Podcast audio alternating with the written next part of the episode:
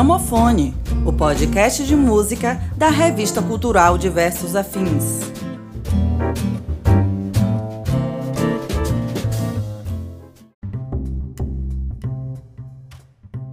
Está começando agora o terceiro episódio do podcast Gramofone, o podcast de música da revista Diversos Afins.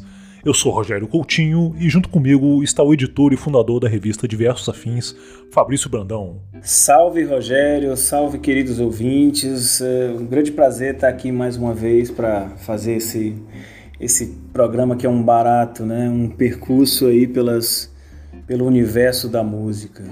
Nesse terceiro episódio do podcast Gramofone, iremos bater um papo sobre o disco Clube da Esquina. Além da revitalização da carreira do já estabelecido Milton Nascimento e do surgimento do então adolescente Loborges, o disco representou uma reunião de diversos músicos, na sua maior parte oriundos de Minas Gerais, e ajudou a formatar a MPB e o pop brasileiro dos anos 70 pós-Tropicália. No episódio de hoje, a gente vai ter a participação de duas convidadas, a jornalista Cláudia Rangel e a psicanalista Camila Salles. Então sejam muito bem-vindas e muito bem-vindos a esse terceiro episódio do Gramofone.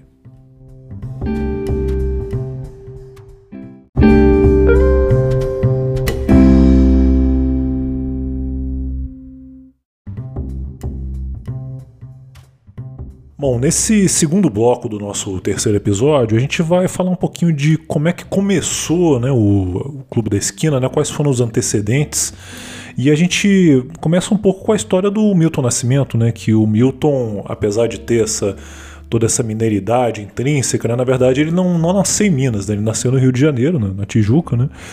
e aos dois anos de idade, de idade né? depois que a, a mãe biológica dele morre, né? ele vai morar com, com a avó materna em Juiz de Fora, e logo em seguida ele vai ser adotado por uma família de Três Pontas, né, do estado de Minas Gerais. E é lá em Três Pontas que o Milton ele conhece o pianista Wagner Tiso, né, então os dois ficam muito amigos, né, os dois adolescentes, né, e começam os primeiros grupos musicais, os primeiros conjuntos musicais lá em Três Pontas também, em Alfenas, que é, que é muito próximo ali. Até que, até que em 63, né, o, o Milton ele vai se muda para Belo Horizonte, né, começa a fazer um curso de contabilidade, tenta fazer também economia, mas viu que o negócio dele não era não era economia, era música, né?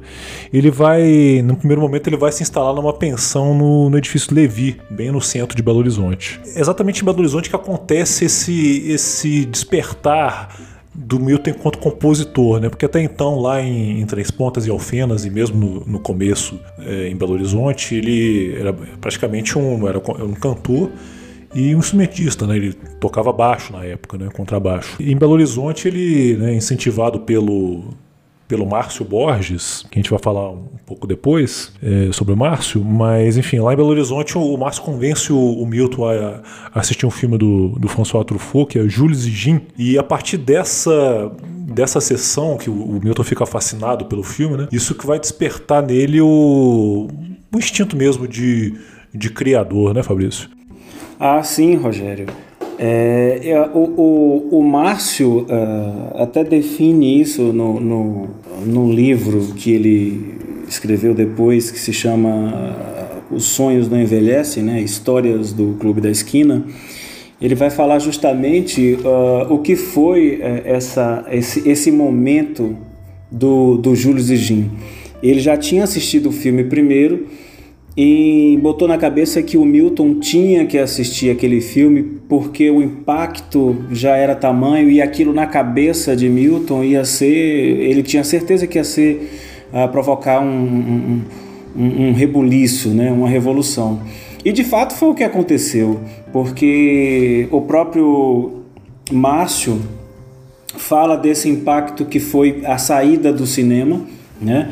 Eles uh, uh, caminhando pelas ruas da cidade e tal, e falando justamente é, de como as expressões de cada um, principalmente a de Bituca, né, como era chamado Milton, carinhosamente por eles, e ainda hoje é para todos que gostam, enfim. É, como é que essa expressão do, do, do, do Bituca estava completamente tomada pela emoção trazida pelo filme. Né? E isso desembocou numa, numa, num um efeito poderoso de composições. assim. Eles foram pro, pro edifício Levi, Levi e aí é, é, é, começaram a sair uma verdadeira enxurrada de coisas assim. Milton, ele conta que Milton pegou o violão e aí já começou a, a, a compor e, e saíram canções ali uma atrás da outra e foi verdadeiramente um estado de encantamento. O próprio Milton, em outras ocasiões, já falou sobre o, o impacto uh, desse filme e, e, aquela coisa, né? Jovens ali, é, movidos por um espírito uh, fabuloso que vem da arte, né? O despertar da sua própria arte a partir da, da, do consumo de, um, de, uma, de uma arte fantástica que é o cinema, né? Ainda mais o cinema de Truffaut, que impactou muita gente naquele contexto, uh, principalmente. E é isso, assim, o próprio Márcio brinca que há um momento para eles, uh, o antes e o depois de Jules e Jim. Isso fica um marco, realmente. É, foi praticamente uma epifania, né, pro, principalmente para o Milton, né. Bom, nesse edifício Levi, em um centro de Belo Horizonte, né, é, ele vivia então a família, a família Borges, né, que é do Márcio Borges, que a gente acabou de citar. E na verdade uma família imensa, né? Porque eles tinham eram 11 irmãos ao todo. Essa família morava num bairro de Belo Horizonte chamado Santa Teresa, morava em uma casa, né? Um bairro mais não era tão verticalizado, continuou não sendo, né? Além do Márcio, né, além dos vários outros irmãos, tinha um, um garoto, né, de, de 10 anos que era o que era o Lô, o Lô Borges, né? E o Lô Borges conta, né, a primeira a primeira vez que ele, que ele viu o Milton, né? Ele a mãe dele mandou ele ele comprar um pão, e aí ele desceu pelas escadas, né? E à medida que ele ia descendo ele ouviu uma barulho de música mesmo, que ele achou, ah, que que, que será isso, né? Que, que nossa, tão bacana, assim. Ele ia descendo as escadas e ia, ia, se aproximando mais. E aí quando viu, chegou lá no andar, né? Se deu de cara com, com o Milton cantando e tocando violão e achou aquilo o máximo, né? E aí o Milton já conhecia os irmãos mais velhos, né? O, principalmente o, o Marilton e o Márcio, né? Aí fala pro ah, você, você não é irmão do, do Marilton, do Márcio? Aí fala, ah, eu sou mesmo, sou irmão dele, não sei o quê. Assim, foi, esse foi esse o primeiro contato entre os dois, né? O Milton já já com seus 20 alguma coisa, né? E o, e o Lô com 10. E de certa forma aquilo foi a, a primeira semente, né? daquilo que né, uma década depois iria, iria desaguar no, no disco Clube da Esquina, né? É, então nesse... Depois dessa fase né, de, de Belo Horizonte, né, do que o, que o Milton começou... Não começou porque ele começou em Três Pontas, mas que teve um desenvolvimento um pouco maior em Belo Horizonte, mas como grande maioria do, dos artistas da época, né, teve que ir para o Rio de Janeiro para poder ter acesso ao mercado maior. E aí lá no Rio ele, ele tem uma carreira dele começa a dar certo, ele começa a gravar os, os, os, discos dele, os discos solo, né? Grava até um disco em inglês pro mercado americano. Mas sempre que o Milton ia a BH, né? Ele sempre, sempre visitava a casa do, dos irmãos Borges, né? Que nesse momento já tinha voltado pro, pro bairro de Santa Teresa. E nisso aí, numa das reuniões, né? Então tava os irmãos reunidos, ele aproveita e o Lô já compunha. Lô adolescente ainda, mas já compunha. Numa dessas reuniões ele aproveita três composições que o, que o Lô fez, né? Que uma é para Lennon e McCartney, é, outra é a, é a, canção Clube da Esquina, a terceira foi a Lunar, que essas três canções foram gravadas no disco de, do Milton Nascimento chamado Milton, né? Que é de 1970 que é o quarto disco do Milton. Então foi a primeira, primeira vez que realmente houve uma, uma parceria ali entre os dois, né? O, o Lo ainda muito jovem, né? Um adolescente ainda, mas já compondo e já emplacando músicas ali no, no disco do Milton, né? Nesse, nesse bairro de Santa Teresa, né? Existia ali uma, um contexto urbano bem diferente do atual, né? Porque realmente você tinha uma concentração muito menor, você não tinha uma uma questão de, de violência assim tão forte. Era relativamente comum que as pessoas se confraternizassem na rua ou se reunindo à noite, mesmo para conversar ou para tocar um violão, bater um papo. E era, uma, era um bairro assim, basicamente de classe média baixa, né? Até que numa noite chega uma, um conhecido lá do, do pessoal, né? Uma, uma pessoa que tinha um, uma condição financeira um pouco melhor, né?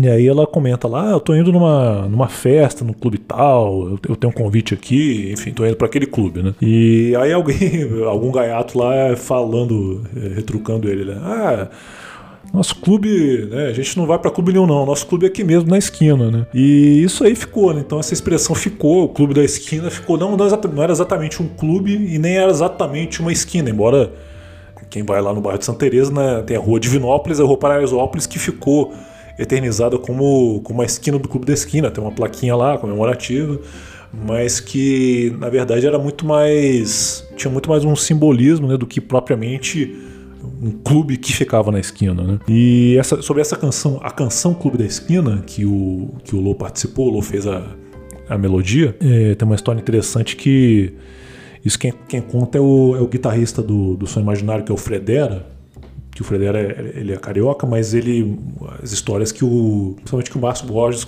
conta para ele, né? Então ele, ele fala o seguinte que na, o processo de criação, né? Na época do na época uma época de, de, de descoberta, de psicodelismo, era um rito de passagem mesmo, né? Isso era muito, principalmente no, do, no meio da música, né? Você tinha o psicodelismo de, de Beatles e menor menor grau Stones e na época, naquela reunião lá, as pessoas estavam um pouquinho quimicamente alteradas, né? Estavam na rua, né? Estavam, era domingo à noite, né? Estavam na rua. Houve um blackout em Belo Horizonte. Então Belo Horizonte na época era muito menor, né? Do que, do que é hoje. Esse blackout acaba, né?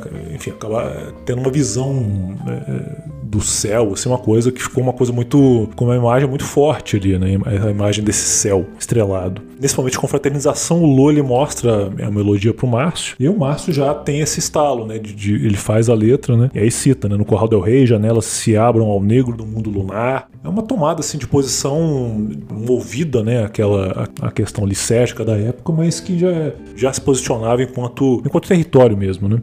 Milton, então, ele, ele convida o Lô para ir até o Rio e gravar um disco com ele, né? Então isso depois de ter dele ter emplacado essas canções no disco do Milton. O, o Milton inclusive comprou várias brigas né, na, na, gravadora porque o Lô era um era um jovem desconhecido, quem era Lô Borges, né? Enfim, era né, o, um Zé das Couves qualquer ali, que ninguém conhecia. Então, lógico que para a gravadora era, eles queriam colocar Milton Nascimento, né? E Milton Nascimento ele bateu o pé e disse: não, é Milton Nascimento e Lô Borges que era um disco dividido. E assim foi, né? Então o produtor no Milton na época ele aluga uma casa num bairro lá de, de Niterói. E aí o, o Lô, a princípio, ele fica um pouco intimidado, assim, porque ele sabia que o pessoal do Milton lá, porque existia uma questão de uma questão geracional no clube, né? Então você tinha a geração do Milton, do, do Wagner Tiso, do, do Márcio Borges, Fernando Branco, que era um pouquinho mais velho. E você tinha o, os dois moleques que eram, que era o Lô e era o Beto Guedes, que o Beto Guedes veio de,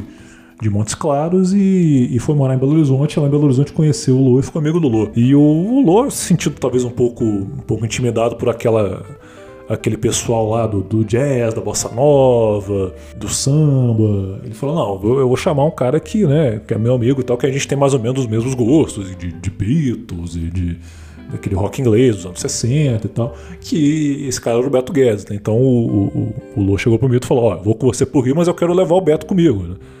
Eu falei, não, tudo bem, leva lá e tal. A família do Beto até topou, o pai do, o pai do Beto era, era músico também tudo mais. No Lô foi um pouquinho mais difícil, né? Porque, enfim, aquele contexto da, da ditadura e tinha questões assim de, de, de, até de segurança mesmo, né? Quer dizer, imagina o seu filho adolescente pro Rio de Janeiro com um monte de músicos, enfim, é, pessoas supostamente subversivas, né, ao, aos olhos do, do status quo. Então havia um certo, uma certa preocupação ali dos pais do Lô com ele indo sozinho pro Rio, mas o Lô acabou batendo o pé e acabou indo mesmo com a família não assim zelando, né, pela pela segurança dele. Esse né? apanhado uh, inicial aí, né, da, da, da, do, do, do, que veio a se chamar Clube da Esquina, né, curiosamente de uma esquina imaginária, digamos assim, porque as esquinas são sempre pontos de cruzamento, mas é a grande metáfora, né, do encontro jovem, da, das aspirações, né, dessa reunião, porque o, o apartamento mesmo dos Borges era uma verdadeira república, assim, era, era, um, era uma comunidade que se reunia ali, os irmãos Borges eram numerosos, essas, essas imagens são muito bem descritas pelo, pelo Márcio, né? Márcio que é tido como se fosse um, um primeiro parceiro do, do, do Milton, né? E a, as imagens são belíssimas, assim. A família do, do acolheu o jovem Milton, né? Os pais do, da, da, família Borges ali é, é, eram pessoas integradas ao grupo, né? Acolhiam, é, é, é gostavam de ver a, a turma produzindo, uh, percebendo ali, a, a, dentro daquele espírito de amizade, tinha um espírito uh, movido pela, pela arte, pelo encantamento que vem da arte. Né? Então, todas essas essas, essas marcas iniciais aí, o próprio Low vindo, sendo um, um pouco mais novo que todos, vindo aí com, com sua energia também, né, compondo e tal, marca marca uma geração que era voltada para Pra, tinha um olhar para fora, mas que nunca deixava, nunca deixou né, de fincar seus pés do lugar a partir do lugar onde falavam, né, onde viviam e suas raízes e tudo mais. Então é o tempo todo essa essa relação interna e externa, né. As influências vieram. Se você observar uma canção como Para Lennon e McCartney, né, é um um pouco desse diálogo, né? É, é, é, eu sou da América do Sul, eu sou vocês, eu sei, vocês nem, nem vão saber, né? Um recado para ídolos, né? Para Lennon, McCartney, para Beatles e tudo mais, que influenciou uma série de, de pessoas, né? Do, do, a exemplo do Beto, o Beto Guedes já falou isso em algumas ocasiões. Então, então Beatles, o cinema uh, francês, enfim, toda essa reunião de, de, de, de referências né, para essa turma que estava disposta a abraçar o mundo com, com, com seus sonhos, com suas aspirações e tal. Né? Então, motivação pelo campo da arte foi o que não faltou, né, Rogério? É, sem dúvida, né? Um, um ambiente muito efervescente, né? Toda essa, essa questão artística ela era muito presente ali no cotidiano de, de todo mundo, né? Todo mundo envolvido ali. Acho que não só pelo, pelo ambiente familiar, mas pela, pelo contexto da época que favorecia bastante, né? Bom, com isso a gente vai encerrar esse segundo bloco do nosso terceiro episódio. No terceiro bloco a gente vai ter a participação da, de duas convidadas especiais e a gente vai falar um pouquinho também da, do que, que simbolizou o Clube da Esquina, a sonoridade. Então tudo isso a gente vai falar no terceiro bloco.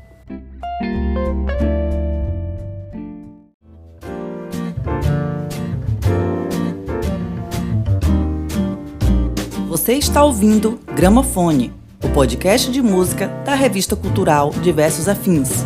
Acesse nosso site www.diversosafins.com.br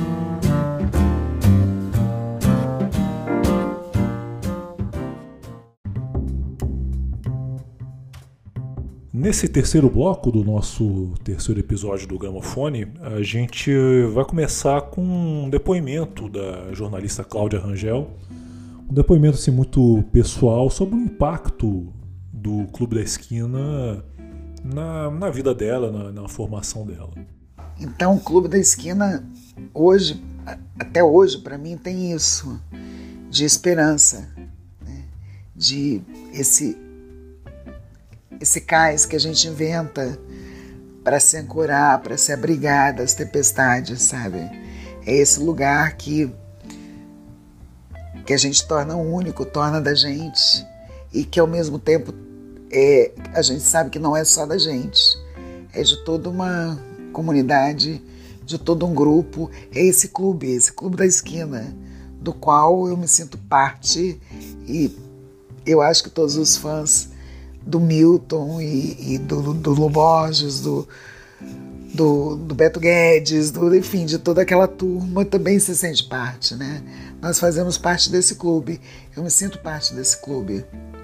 E isso me deixa um pouco mais amparada, mais, mais ancorada nesse cais tão lindo que foi criado por esse disco que chama Clube da Esquina.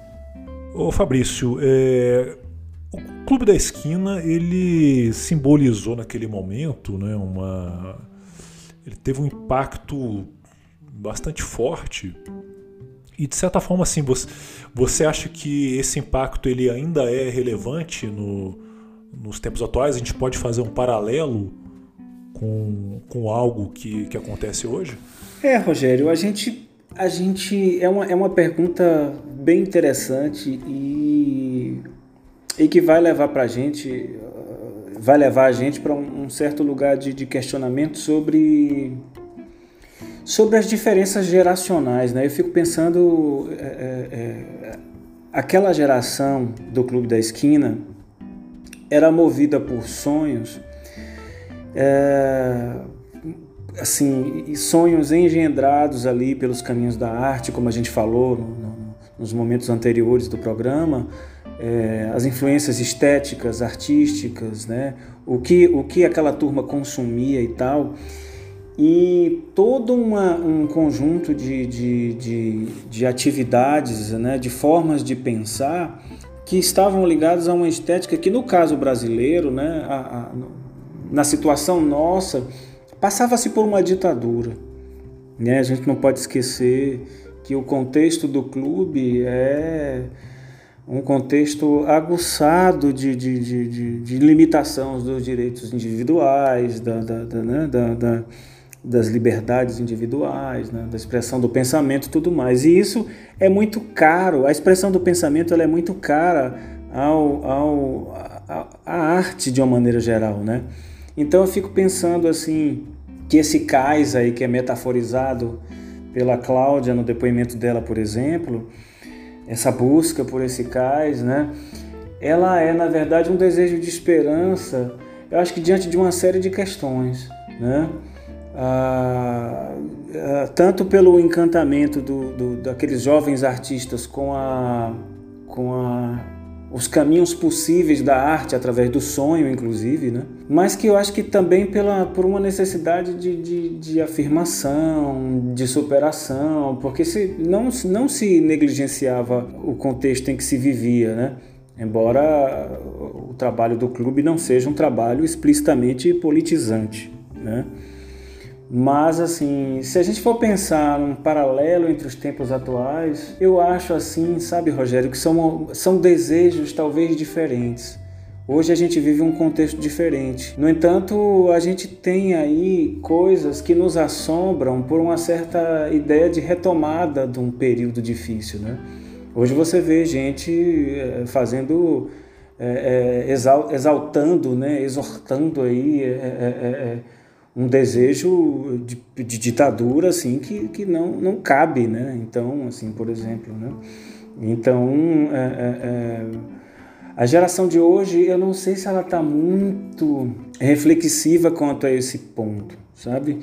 Talvez o desejo de liberdade hoje ele passe por outros lugares que não uma, um, um, um, algo notadamente marcado pela, por uma consciência política, ah, pelas marcas daquele tempo como foram emblemáticas, né? Então, a, acho que as aspirações de hoje da juventude são tanto diferentes daquela, assim. Eu acho que de repente isso é, é, é, a, a, pode marcar uma diferença, mas assim, de uma maneira, de uma maneira geral, os sonhos da juventude, e aí eu não estou delimitando conceitos nem nada disso, são muito parecidos, né? Porque assim, quando a gente pensa que é um, são sonhos de desbravamento, e aí esse desbravar é comum a todo, toda, todas as gerações, né? Eu, eu, eu, eu penso muito nisso, sabe?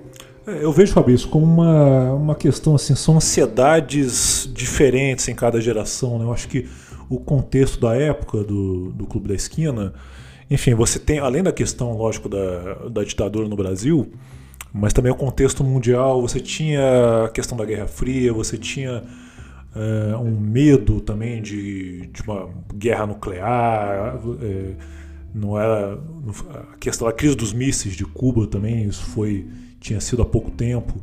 Então você tinha esse fantasma pairando no ar e você tinha uma, um sentimento de urgência também, principalmente e associado isso à juventude, né? A juventude é, que, que, fazia parte né, do, do Clube da Esquina. Não só do Clube da Esquina, mas de, de toda a cena da época. Né?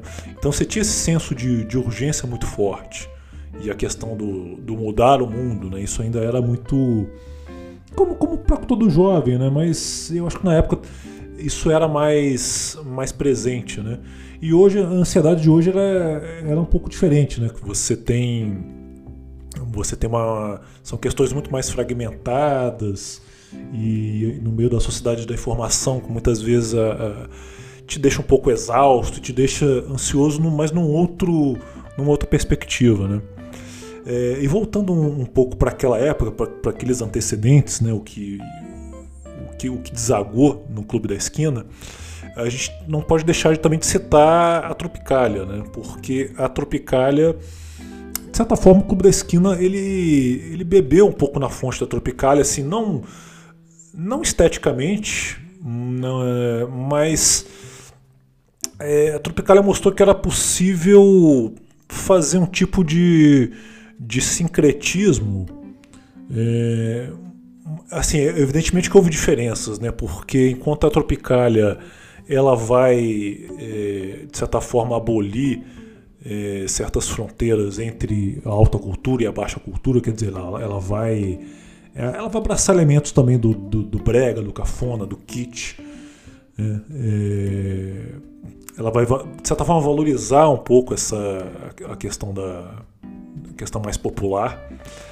E enquanto que o Clube da Esquina, ele o sincretismo dele ele se dá de outras formas. Ele não ele não é tão descritivo assim, ele, ele é um pouco mais sofisticado, digamos, né? Porque é, não, não que a Tropicália não fosse, mas em termos de. Em termos musicais, principalmente. A Tropicália era muito descritiva, então você tinha muitas.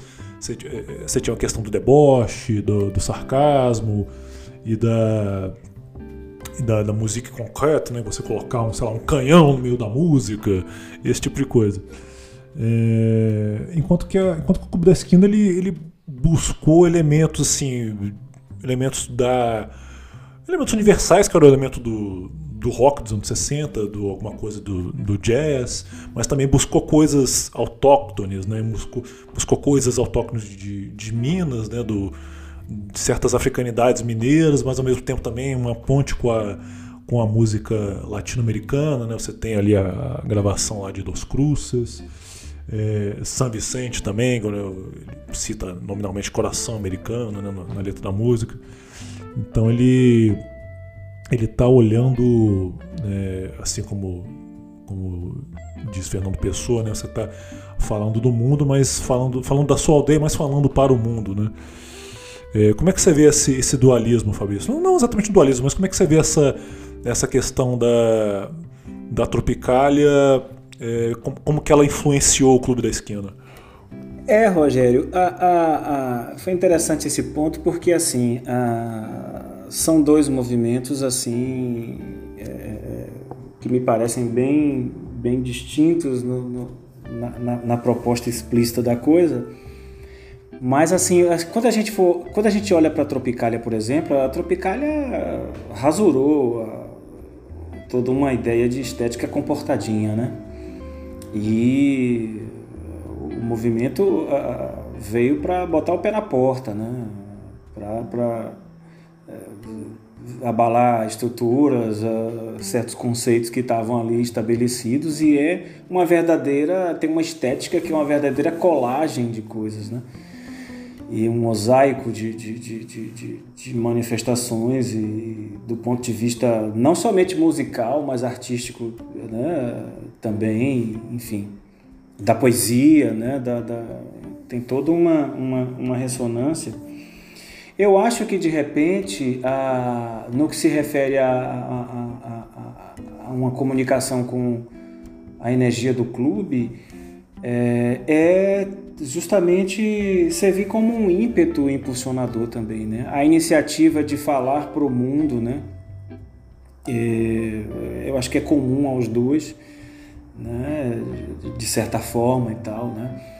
E a, a, isso que você falou sobre sobre sobre o, o, os indivíduos que se compreendem nesse diálogo aí de pertencimento à, à América Latina que estava em ebulição, né, por conta da, dos regimes todos, né, é, é, que historicamente é, é, foram experimentados, os regimes políticos e tudo mais, né?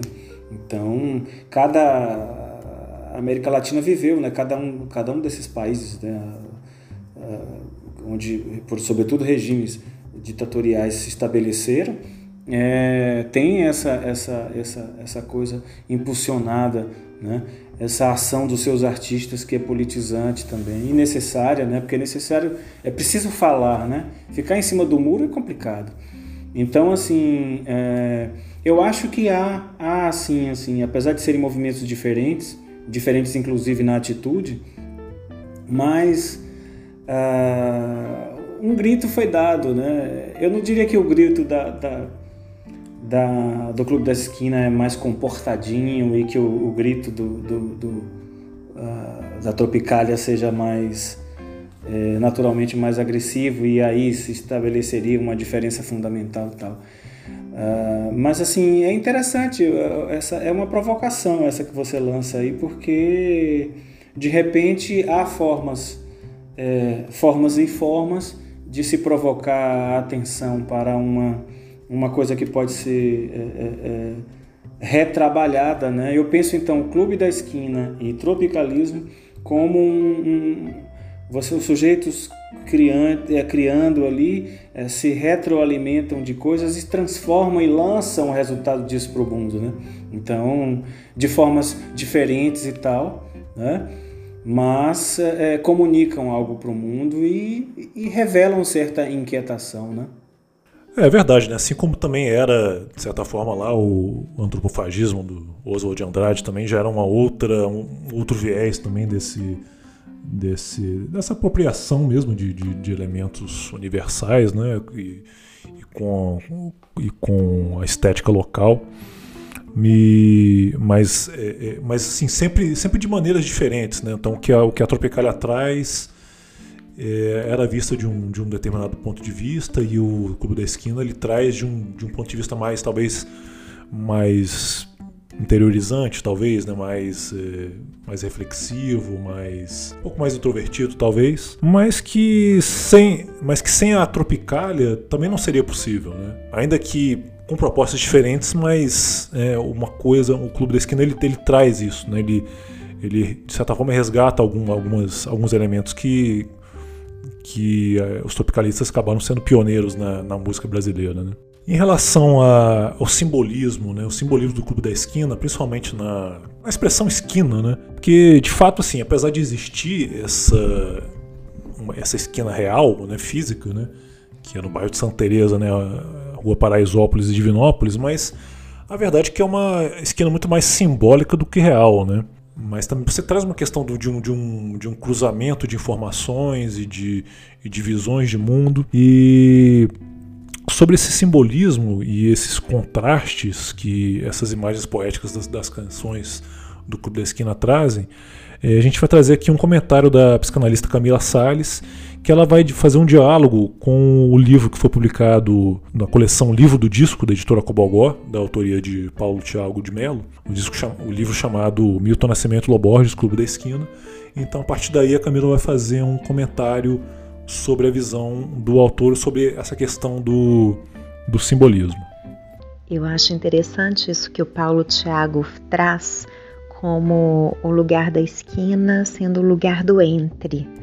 Então é entre o lá e o aqui, não é nem lá nem aqui, mas é justamente esse lugar de passagem, o lugar do andarilho, né? Esse lugar sempre móvel.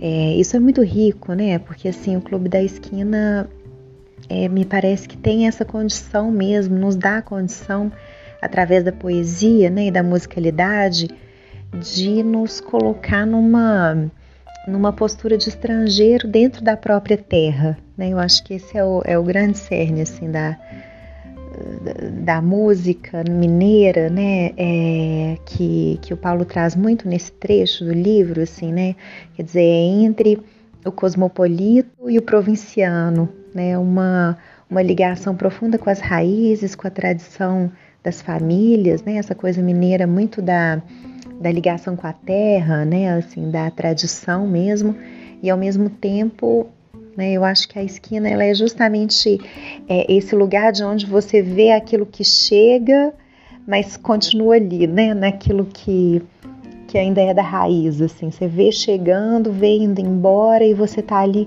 nesse meio, né, um pouco nessa figura de um observador, é um observador que tem, digamos assim, um afeto, né, com o lugar, um afeto com, com aquela terra, com aquela cidade, e ao mesmo tempo ele se mantém nessa postura de um, de um estrangeiro. É, isso é muito rico, né, assim, principalmente considerando que o momento político do Brasil, assim, que o país passava, assim, essa opressão política da ditadura. E aí eu acho que a esquina também é uma forma de, de olhar de longe, né? É, esse olhar de longe é um olhar que denuncia, ao mesmo tempo é um olhar é, que reflete, né, sobre, é, mas é um olhar também que mantém assim, né, se mantém é conectado com a sua própria raiz, assim, né? Se mantém conectado com a sua tradição.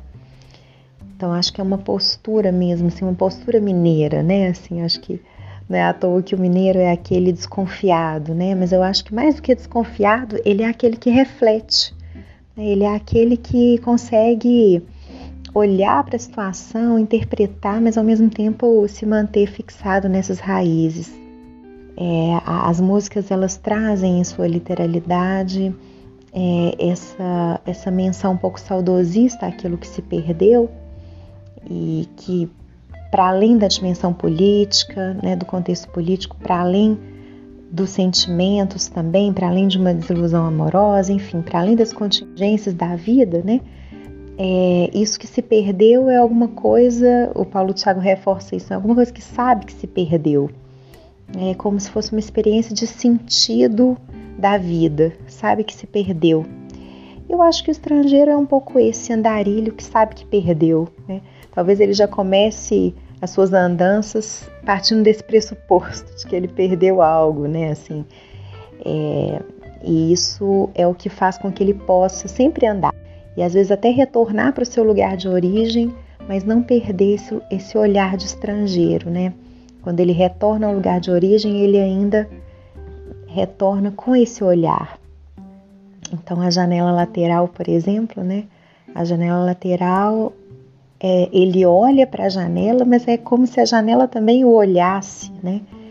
É, é uma posição de mútua estrangeiridade, eu acho. Assim. Um estrangeiro olha para o outro, aquele lugar é estranho para ele, ao mesmo tempo é tão familiar, é, onde o familiar e o infamiliar conseguem se unir, né? É, nesse, nesse olhar, nessa mirada daquilo que é novo, mas é muito conhecido também, né? É, faz parte ali de todo o enredo da sua história, mas ganha esse olhar de uma novidade a cada vez que é visto. Acho que é a beleza do texto da esquina, né, do Clube da Esquina, a beleza desse texto está muito nesse estrangeiro que é sempre um novo e sempre um velho ao mesmo tempo. A gente percebe que mesmo com essa com uma certa diáspora, né? Porque o Milton, ele, ele enfim, ele vai, vai para o Rio, o próprio Wagner Tiso e alguns outros, alguns outros membros, né? Eles vão vão sair de Minas, né? Mas essa identidade de Minas Gerais ela vai permanecer ao longo das canções, isso vai estar muito presente na, ao longo da obra, né? Então, é mais ou menos como na, na frase do Guimarães Rosa, no Grande Sertão Veredas, né? Que ele fala que o sertão é do tamanho do mundo.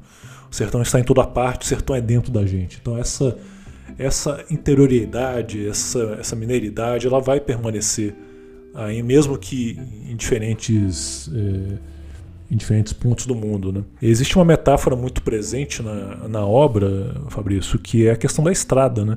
Então, é essa questão da, da, da, viagem, eu já estou com o pé nessa estrada, várias canções, praticamente todas, né? É, ela vai estar presente, essa, essa figura poética. Né? Esse, a gente pode entender isso talvez como um, um direcionamento para o futuro, né? que, é, quer dizer, naquele, naquele contexto que seria um futuro de uma esperança talvez um pouco maior em relação àqueles, àqueles dias pesados né, que, que se vivia, mas ao mesmo tempo assim sem deixar, sem deixar de, de lado o passado, assim, com, em termos de, de tradições e de, e de pertencimento a um determinado território. Né? É, quando se fala em viagem, uma viagem, ela basicamente ela tem um certo período de tempo, né? ela vai ter uma certa extensão e vai normalmente vai envolver certas paradas, né? E até chegar no destino final, se, se houver esse destino final. Como é que é isso, Fabrício? Como é que a gente lida com essa questão dessa viagem que o, que o clube propõe? É, Rogério, é, é, é, uma, é algo que realmente chama bastante atenção no trabalho do clube, na proposta do clube, né? É, porque assim, ao mesmo tempo em que se projeta essa ideia dos anseios uh, juvenis de construção do mundo, de pensar num futuro, de caminhar junto, de construir, né? É, ao mesmo tempo a, a, a, que se lança ao mundo, né? É, você observa também que é, não há uma, uma recusa, nem, nem se deixa para trás com, esse, com essa atitude é a referência interiorana, né? A referência das raízes, né? o falar sempre sobre o lugar. Então, a, a, isso pode ser até confundido para alguns como bairrismo, mas eu não vejo dessa forma não, até porque como bairrismo em várias discussões acaba tendo um sentido pejorativo.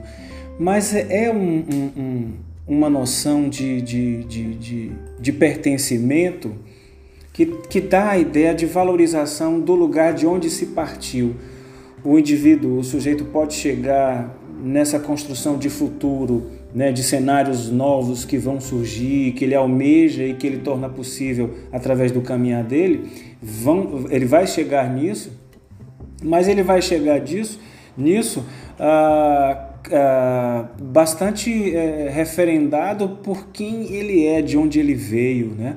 Ah, ele, é, ele é constituído pelas imagens, ah, por exemplo, de paisagem da janela, né? da observação do, da vida interiorana, os homens e os seus velórios, né? a, a, a coisa da, da, da, de observar a, a, a, e aqui eu vou fazer uma, uma, uma, uma, uma alusão a, ao Drummond, outro, a, outro mineiro de, de, de né? que é a eta vida besta, meu Deus, né? observar a vida interiorana, mas é claro que num sentido de numa provocação poeticamente muito bem colocada, Drummond fala isso. Então, paisagem da janela é esse recorte, né? É, é, o trem azul, né? Ah, ah, coisas que ficaram muito tempo por dizer na canção do tempo, não se cansam de voar e tal. Quer dizer, tem todo uma, uma esse fluxo poético, um, um vai e vem, um ir e vir, né? É, é, de, de sensações, de aspirações a, a, tudo que você podia ser também, né? na questão da estrada, né? É, é, é, no caminho que se enfrenta. Nada será como antes, que foi é, lindamente interpretada por gente como Elis. Então, você tem aí uma reunião de, de, de, de, de descobertas, de aspirações e de memória afetiva. Né? Eu acho que o Clube da Esquina tem um destaque por uh, atribuir a esse pertencimento um forte valor de memória afetiva. Então, isso é encantador, né? A gente poderia ficar aqui enumerando trechos de, de várias dessas canções e mostrar como elas reforçam essa ideia do, do, do, do contraponto entre o que foi, uh, do que veio e o que virá, entre o, o, o local e o global, né? entre a, a, as referências da, da, interioranas, as referências né, íntimas e primeiras ali, até chegar nessa consciência de mundo que se espalha e essa turma percebeu, Rogério, que o mundo pode ser conquistado de repente até sem sair do lugar, né? É verdade, como na, na letra, né? Um girassol da cor do seu cabelo, né? Que ele fala que ainda mora nessa mesma rua, né? Então ainda ainda ainda está, ainda tá naquele pedaço de, de terra que ele considera como seu, né? E toda essa essa aparente dicotomia assim, entre o, o tradicional e o moderno é uma coisa muito mineira também, né? Porque Minas ela talvez é um dos estados que mais tem essa questão da, da tradição, né? De, que isso é muito forte em Minas, mas ao mesmo tempo Minas é, está com o pé na modernidade. Minas, a gente lembra da, da construção de, de, Belo Horizonte também, que foi a primeira cidade planejada de, do, do, Brasil. E ao mesmo tempo no governo JK também, que, que, que traz Brasília também, que JK ele vem, ele vem de Minas e vem com a ideia de, de trazer a capital para o interior. Quer dizer, não ele, mas ele recupera essa ideia já do século XIX, né? Mas é uma coisa muito mineira mesmo, que você tá com um pé na modernidade e outro pé na tradição. Né? Bom, com isso a gente vai encerrando aqui o terceiro episódio do podcast Gramofone. A gente vai encerrar então com, com um texto da, da Cláudia Rangel, um texto de impressões bem pessoais, né? E trazendo um, um otimismo ali. A gente quer encerrar com essa nota otimista. O Clube da Esquina foi lançado em 72 eu era ainda menina e provavelmente eu não curti o álbum na época do lançamento. Tudo que você podia ser era um leque de possibilidades tão grandes que era até impossível para a menina que eu era pensar sobre isso. O amor pelo Clube da Esquina veio aos poucos e começou um pouco depois, quando ouvi Dos Cruces pela primeira vez no rádio de pilha que tínhamos no sítio Sem Luz. Em algum lugar entre os meus 12 e 15 anos abriu-se uma possibilidade de sentimento sonoro que até então não conhecia. O tom dramático de Dos Cruzes se cravou definitivamente na minha memória. E a voz metálica de Milton nunca mais me abandonou e segue vivendo em qualquer parte do meu coração, inventando de mim a sonhadora, com frases que o vento vem às vezes me lembrar. Clube da Esquina foi um dos primeiros álbuns que comprei. Dois discos. Uau! Nos tempos pré-streaming e pós-compacto simples, um álbum duplo era um mundo inteiro de sonoridades. E Clube da Esquina era isso Reunia músicas, vozes e arranjos muito diferentes no mesmo lugar. Tudo que eu podia ser estava lá, e o meu coração de menina latino-americana acordou de um sonho estranho e se tornou nuvem, pó, poeira, movimento entre a dança dos rios, o mel do cacau e o sol da manhã. Eu ouço muita coisa, até hoje. Eu sou o que se costuma chamar de eclética. Eu gosto de ouvir sons novos. Mas algumas músicas ficam para sempre, ficaram para sempre e se tornaram parte do que eu sou. Ou me tornaram o que eu sou, eu não sei bem. O Clube da Esquina é um desses discos que ouço até hoje com enorme prazer e um sentimento pelas suas letras e músicas, muito sentimento. Elas são minhas, são mensageiras naturais do que eu sou e do que eu sinto. Em minha cidade a gente aprende a viver só, mas ouvir qualquer uma das canções do Clube da Esquina até hoje me lembra dos sonhos que eu tinha e esqueci sobre a mesa. Eu também me lembro que os sonhos não envelhecem e que nada será como antes, e que eu não tenho nada a temer e nem nada a conquistar, e que principalmente precisamos hoje juntar todas as forças para vencer essa maré. E lembrando então que tem playlist do gramofone no Spotify, né? A gente selecionou diversas músicas do Clube da Esquina, não é, apenas do disco Clube da Esquina, mas de diversos discos lançados pelos, pelos artistas ligados ao clube, né? Desde 67, do primeiro disco do, do Milton Nascimento, né? Até mais ou menos 78, que é quando tem o Clube da Esquina 2. É, então a gente fez um apanhado e isso vai estar na playlist disponível no Spotify. Então, Rogério, agradecer aí aos nossos queridos ouvintes, né? E a, a as nossas colaboradoras, né, a Cláudia e a Camila, por essa mais uma vez por um por um por nos abrilhantar aí com suas participações. E a gente manda um abraço grande para todo mundo. Então, muito obrigado por ter acompanhado a gente até agora, né? E a gente se vê então no próximo episódio do podcast Gramofone.